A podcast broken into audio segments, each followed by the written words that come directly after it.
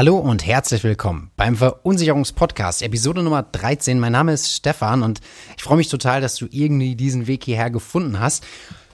Heute geht es um die spannende Frage, was musst du denn eigentlich beachten, wenn du baust? Du hast vielleicht ein Einfamilienhaus vor, ein Zweifamilienhaus oder ein Mehrfamilienhaus vorzubauen oder zu sanieren, ein altes Gebäude und bist dir gar nicht so richtig sicher, welche Versicherungen da jetzt für dich relevant sind. Dann bist du auf jeden Fall richtig. Die nächsten paar Minuten möchte ich dir das Wichtigste auf den Punkt bringen und das ersetzt keine individuelle Beratung und auch logischerweise nicht äh, die hundertprozentige Vollständigkeit, weil es kann sich immer mal wieder irgendwas ändern.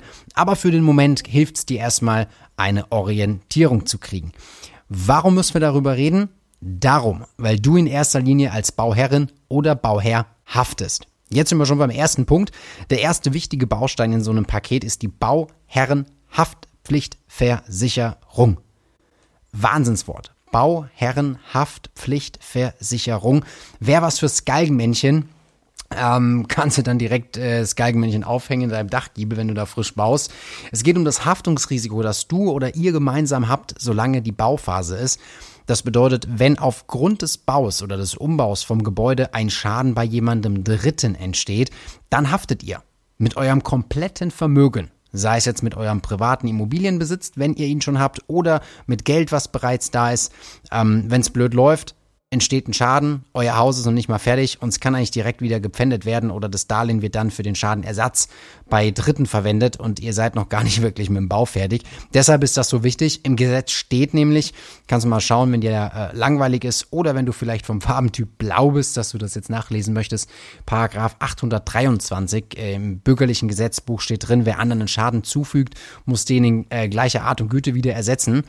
Jetzt fragst du, was für ein Schaden kann denn passieren? Naja, nehmen wir an, es sind zwei, drei Situationen, die mir direkt in den Kopf kommen. Situation eins: Verkehrssicherungspflicht hast immer du. Du hast die Sorgfaltspflicht, die Aufsichtspflicht, die Verkehrssicherungspflicht während des Baus. Die hast du als Bauherrin oder als Bauherr. So, ähm, um die kommst du auch nicht drum rum. Ja, ähm, das kann beispielsweise sein, es wird ein Kran gebaut und dieser Kran steht zur Hälfte auf der Straße, es kommt zu einem Verkehrsunfall und plötzlich steigt natürlich ein Jurist aus, der sagt, naja, also genau genommen, eine Verkehrssicherung wurde hier gar nicht vorgenommen, was die Teilnahme am Straßenverkehr von anderen betrifft. Also der Schaden wäre vermutlich nicht entstanden, wenn äh, das alles ein bisschen besser gesichert gewesen wäre hier ähm, mit, der, mit der Verkehrslage und äh, du hast auf jeden Fall eine Teilschuld. Das bedeutet also, du als Bauer haftest erstmal, wenn die Baustelle nicht richtig abgesichert wurde.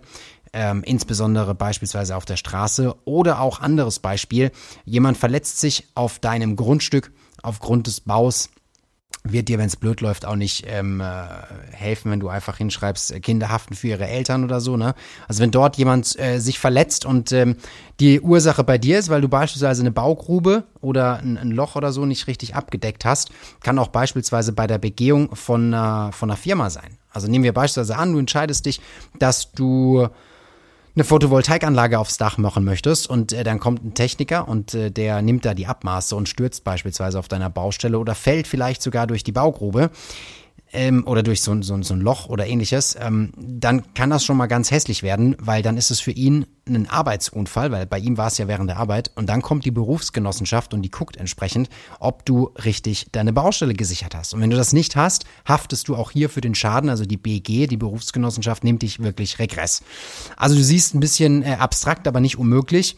Natürlich kannst du jetzt sagen, kann man ja einfach aufpassen. Ja, ähm, ist richtig. Szenario 2, da kann man auch aufpassen, da wird aber richtig teuer und blöd.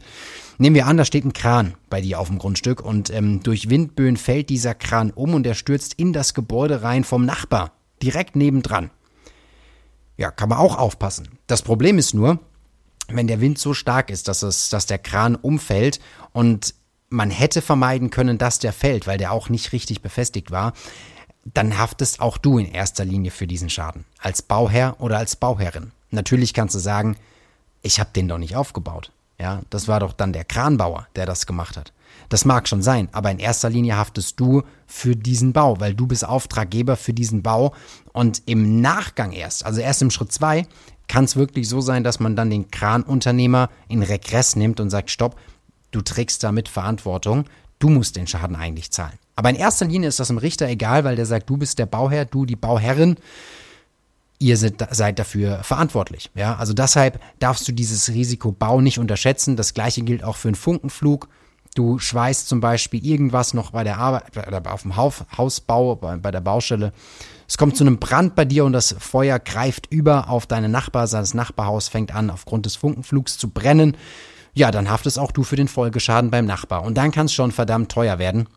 Das heißt, das Bauherrenhaftungsrisiko ist einerseits für die Personenschäden, wenn sich jemand verletzt, andererseits aber auch unter anderem für die Sachschäden. Das heißt, gerade die Situation ähm, Kran fällt um oder auch beim Nachbar würde ein Brand entstehen, der durch dich oder durch deinen Bau verursacht wird. Das ist der erste Baustein. Der zweite Baustein ist alles, wo es um dein Gebäude geht. Hier gibt es zwei Inhalte. Es gibt einmal die Feuerrohbauversicherung und das andere, der, der zweite Baustein oder der dritte besser gesagt, jetzt dann schon, ist die Bauleistungsversicherung. Lass mir dir kurz erklären, was der Unterschied ist. Bei der Feuerrohbauversicherung sicherst du dein Gebäude im Feuer, Entschuldigung, im Rohbauzustand gegen das Risiko Feuer ab. Das bedeutet, wenn es durch eine Explosion, eine Implosion oder auch Achtung durch ein Fahrzeuganprall, das ist ebenfalls über das Risiko Feuer abgesichert, ähm, äh, wenn es da während der Bauphase zu einem Brand kommt bei deinem Gebäude, gerade wieder das Thema Kurzschluss, muss ja nicht immer bei deinem Nachbar was passieren, dann ist dein Gebäude abgesichert in der Feuerrohbauversicherung gegen das Risiko Brand. Das ist der erste Teil. Hier ist es so, dass die Feuerrohbauversicherung in den meisten Fällen kostenfrei ist bei der Gebäudeversicherung für die Dauer von maximal 24 Monaten. Danach kannst du auch die Feuerrohbauversicherung verlängern, kostet aber ein bisschen was extra. Aber äh, die ist kostenlos, die Feuerrohbauversicherung bei ganz vielen, wenn im Anschluss, wenn dann das Gebäude fertig ist, die Gebäudeversicherung auch dort bei dem Versicherungsanbieter abgesichert wird. Das andere Risiko, was du hast, wäre beispielsweise Niederschlag. Also es kommt zu einem Regen, es kommt zu Starkregen, es kommt zu Überschwemmung, Rückstau, Erdsenkung, Erdbeben, ähm, Sturm, Hagel. All diese Risiken, die zusätzlich auf das Gebäude einwirken, aber nichts mit Feuer zu tun haben. Diese Risiken versicherst du über die Bauleistungsversicherung. Die ist also der dritte Teil von unserer ja, Liste. Hier ist im Übrigen auch mit drin Vandalismus. Kann ja sein, dass irgendeiner gar keinen Bock hat, dass du da jetzt gerade ein Haus baust und kommt und äh, ja, klettert nachts irgendwann, wenn es dunkel ist, rein und äh, zerschlägt dem mit dem Vorschlaghammer nochmal alles. Fraglich, ob sie den erwischen, wenn er weg ist.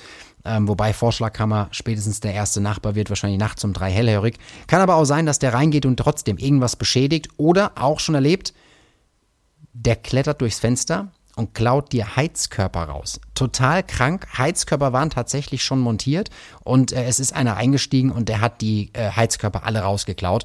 Dann ist auch das über die ähm, äh, Bauleistungsversicherung mit abgesichert und sichert in erster Linie die, den Diebstahl, das Diebstahlrisiko, Achtung, von bereits fest mit dem Gebäude verbundenen Werkstoff. Also ähm, die Dinge, die geklaut werden, müssen bereits fest mit dem Gebäude äh, verbunden worden sein. Wenn du deine Hilti-Bohrmaschine beispielsweise vergisst, ähm, muss ich jetzt sagen, Anzeige, keine Werbung, ähm, Jedenfalls keine bezahlte Werbung für Hilti. Ähm, wenn du deine Hilti-Bohrmaschine, Schlagbohrmaschine äh, vergisst und die wird geklaut, die ist nicht mitversichert, weil die ist nicht fest verbunden mit dem Gebäude. Es geht also nur um bereits fest verbundene Gegenstände mit dem Gebäude, die dann über die Bauleistungsversicherung mit abgesichert sind. So, wir halten fest. Bauherrenhaftpflicht ist klar soweit. Feuerrohbau haben wir besprochen kostenlos 24 Monate, kannst aber auch verlängern, kostet ein paar Euro extra. Und dritter Baustein, die Bauleistungsversicherung für das Risiko von außen, was quasi auf das Gebäude mit einwirkt. Vierter Baustein, Bauhelfer Unfallabsicherung. Du kannst für die Bauphase einen kleinen Grundschutz machen für alle Bauhelfer, die dich unterstützen auf der Baustelle. Hat den Vorteil, wenn deine Freunde auf dem Grundstück oder während des Baus sich verletzen und du ein verdammt schlechtes Gewissen hast, weil die mit dem gebrochenen Schulterblatt ins Krankenhaus müssen, dann ist es so, dann gibt es hier einen Grundschutz, der entschädigt quasi eine Art von Schmerzensgeld an deine Freunde. Hier kann auch der Bauherr und die Bauherrin mit rein. Kostet auch pauschal in der Regel irgendwo zwischen 80, 85 Euro. Gibt bestimmt überall auch noch Sondernachlässe. Und ähm, dann hast du einfach einen vernünftigen Grundschutz für die Bauhelfer, wenn die sich verletzen. Macht auf jeden Fall Sinn, macht es auch ein bisschen erträglicher, wenn wirklich was passiert, dass finanziell ein bisschen vorgesorgt ist und dass dein Gewissen, dein schlechtes Gewissen, ja, gegenüber deinen Freunden nicht so groß ist, wenn wirklich was passiert. Ähm, wichtig ist das auch, weil die Berufsgenossenschaft da auch wieder raus ist, weil die meiste Zeit, die du ja auf der Baustelle bist, bist du ja privat. Also das heißt, es gibt gar keinen Unfallschutz in erster Linie, der besteht, weil es ist ja oftmals auch Freizeit. Also wenn du denkst, du bist ja über die BG, über die Berufsgenossenschaft abgesichert, nein. Also das ist in erster Linie Freizeitvergnügen und äh, deshalb macht auch hier so ein Grundschutz extrem Sinn. Der letzte Baustein, der fünfte, das ist das Risiko, wenn es mal zu einem Streit kommt, zu einem Rechtsstreit.